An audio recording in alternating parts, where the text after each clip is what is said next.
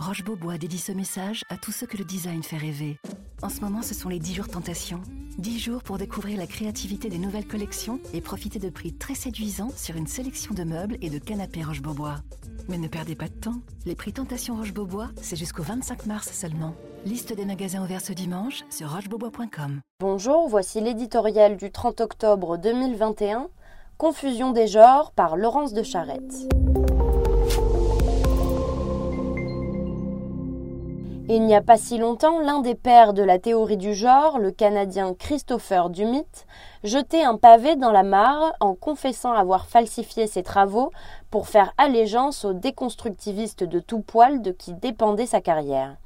En quelques phrases, l'historien repenti, pris de frissons devant l'expansion d'un mouvement dont il connaissait intimement les errements et la dangerosité, avait dévoilé les grosses ficelles de cette idéologie mortifère importée des États-Unis études spécieuses, puis intimidation, censure et harcèlement à tous les étages, au service d'un endoctrinement de masse qui ne supporte aucune contradiction.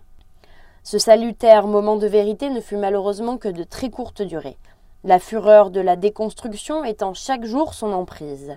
Voici nos écoles gagnées par la question trans qui fait de chacun un être non binaire ou fluide qu'il est devenu quasi criminel d'oser qualifier d'après sa biologie. Dans ce contexte où, par une sorte de mystification du réel, le sexe devient une affaire de choix personnel, un questionnement toujours ouvert où hommes et femmes ne seraient plus des réalités mais des catégories non exhaustives. Il faut reconnaître aux contempteurs de la binarité arbitraire une inventivité hors norme. Un nombre croissant d'adolescents engage une transition d'un sexe à l'autre à coup de médicaments ou de chirurgie. Comment ne pas s'en alarmer? Gare pourtant à ceux qui osent s'inquiéter du caractère irréversible de telles interventions. Le procès en phobie n'est jamais loin. L'injonction au respect est si forte que Jean-Michel Blanquer lui-même s'est fendu d'une circulaire évoquant la non-congruence entre le genre de naissance et le genre vécu. Un jour sans doute, des voix s'élèveront pour exiger, entre autres, la réécriture du célèbre poème de Rudyard Kipling Tu seras un homme, mon fils, l'expression personne sans utérus serait, paraît-il, moins offensante.